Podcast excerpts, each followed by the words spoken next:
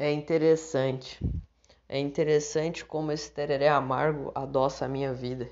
Como se mutilar ajuda a cicatrizar as suas feridas, o tanto de peles escuras que são vítimas das balas que dizem serem perdidas, o porquê de entrar no mundo das drogas para alguns ser a melhor saída. É interessante como a folha e a caneta me ajudam a lidar com a vida, por isso escute essa onde quer que esteja pois fiz essa poesia para trazer alegria nesse mundo repleto de tristeza, aonde se sentir sozinho e consciente mostra que estamos arrodeados de humanos odiados que não dão a mínima para a gente. É interessante ou repugnante o quão esse mundo é sombrio. Como não temos confiança em deixar uma criança com o próprio tio, é interessante como vivemos nesse mundo que está em brasa.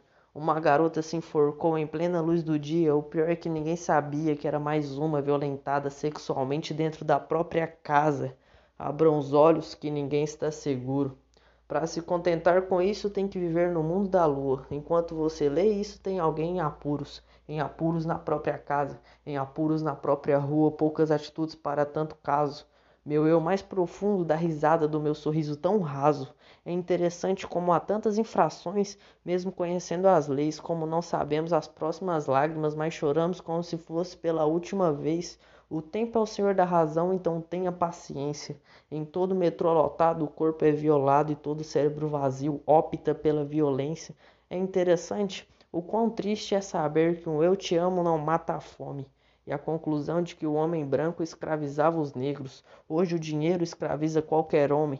E por fim, o mais interessante é que no fundo são poucos que se importam com o que acontece nesse instante e que esses cretinos não são os mesmos atrás das câmeras ou quando desligam o alto-falante.